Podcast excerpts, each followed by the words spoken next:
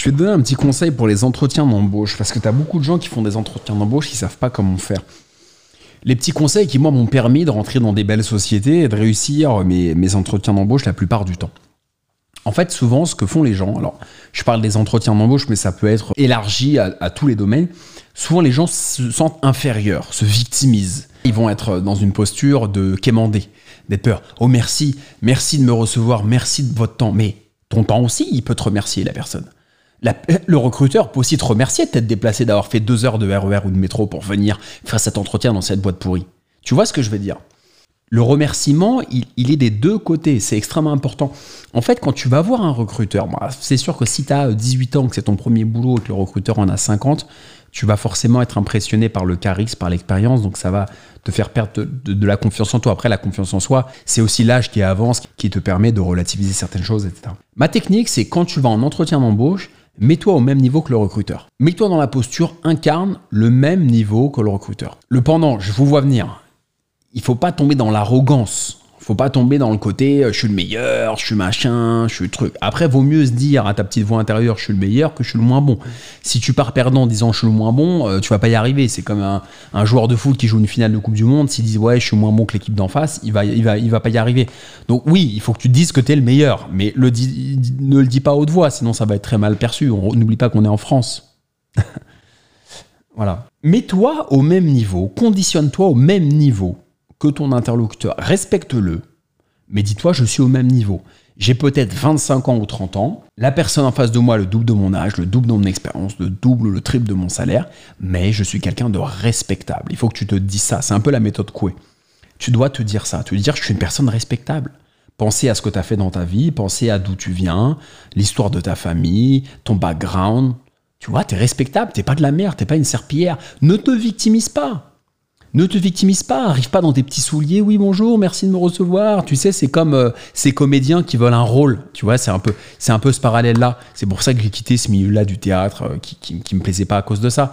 C'est que tu vois, c'est un peu comme ça. C'est comme le nouveau comédien ou la nouvelle comédienne qui veulent un rôle. Tu sais, qui vont voir le producteur, euh, tu vois, sacralisé par Harvey Weinstein. Tu sais, dans toute la l'imaginaire collectif ou le réalisateur. Oh merci, prenez-moi ma bande démo, mon truc. Ouais, j'ai fait ci, j'ai fait le cours Florent, la classe libre. Oh là là, s'il vous plaît. Hey. Hey. oh. Je veux dire, il y a un moment, euh, t'es pas moins respectable que la personne que tu vas en face. On va tous aux toilettes. On va tous aux toilettes de la même manière. Que tu 30 milliards d'euros ou 30 euros sur ton compte bancaire, on va tous aux toilettes de la même manière. On est des êtres humains. En fait, il faut que tu te conditionnes de la manière suivante. faut que tu ne te rabaisses pas. Ne te rabaisse pas. On est tous les mêmes. On est tous les mêmes êtres humains. Après, ce qui fait la différence, c'est les chiffres sur le compte en banque. Mais on est les mêmes. Donc tu dois autant de respect que la personne t'en doit. Donc quand tu vas le voir, tu le regardes, tu bonjour, merci de me recevoir effectivement, mais en termes d'état d'esprit, tu ne dois pas te sentir inférieur à ton interlocuteur. Tu dois être au même niveau. C'est comme dans un couple entre un homme et une femme. L'homme, il doit pas être macho à dire faut faire ci, il faut faire ça, ou la femme castratrice. On doit être au même niveau. On se respecte. On est une équipe, on se respecte. Donc quand tu es face à un recruteur, s'il te plaît, si tu veux y arriver, si tu vas avoir le truc, il y a deux choses. Premièrement, tu visualises que tu vas avoir ce poste. Dans ta tête, tu pars gagnant, pars pas sceptique ou perdant. C'est mort. Pars gagnant, tu dis, ok, je vais les avoir, allez, je suis chaud, tu vois. Tu dis rien, tu restes stoïque. Et lors de l'entretien, tu regardes la personne dans les yeux, tu es souriant ou souriante, et tu te dis, on est au même niveau, on se respecte. Tu es poli, on se respecte. Et je peux te dire que la valeur perçue, que tu vas déployer va être bien supérieur que si tu arrives en train de t'excuser, en train de quémander, de t'apitoyer, de dire oh désolé, merci. Oh non, on se respecte, on est au même niveau. Voilà, c'est vraiment un petit conseil que je voulais donner parce que j'ai fait plusieurs entretiens dans des belles entreprises où j'ai euh, réussi à intégrer ces entreprises-là. Après, le plus dur, c'est d'y rester. hein. Ça, c'est un autre sujet de, de vidéo. Ça, ce sera le sujet peut-être d'un autre épisode. C'est comment y rester.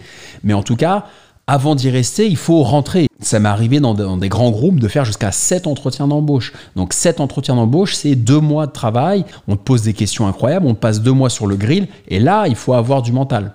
Donc le mental dans l'entretien d'embauche, c'est essentiel et on n'en parle pas assez. Quand je tape sur YouTube entretien d'embauche, c'est que des techniques. Mais le plus important, les amis, c'est le mental, c'est la confiance en soi. Si tu n'as pas confiance en toi, tu peux être bardé des plus beaux diplômes, avoir la plus belle tenue, avoir être, être 10 minutes en avance, avoir le meilleur mail de remerciement, la meilleure tournure de phrase si t'as pas confiance en toi, la personne ne va pas te recruter. Ça va pas la sécuriser. La personne a besoin d'être rassurée. Aujourd'hui, on n'a pas le temps. Un recruteur, il veut être rassuré. C'est comme si tu es une femme et que tu rencontres un homme qui a pas confiance en lui, qui est là, qui a peur. Tu vas dire, c'est pas un mec, c'est un demi-mec, ça. T'as besoin d'un homme qui assure, qui a confiance en lui, qui prend une direction, qui prend des décisions. Un recruteur, c'est pareil. Il veut un candidat qui est clair, qui est facilement opérationnel et qui a confiance en lui sans tomber dans l'excès, sans tomber dans l'arrogance, bien entendu mais quelqu'un d'ancré, de posé, de stoïque, de stable, qui a confiance en lui. C'est ça qu'on veut aujourd'hui. J'espère que ces conseils seront utiles pour toi. À bientôt.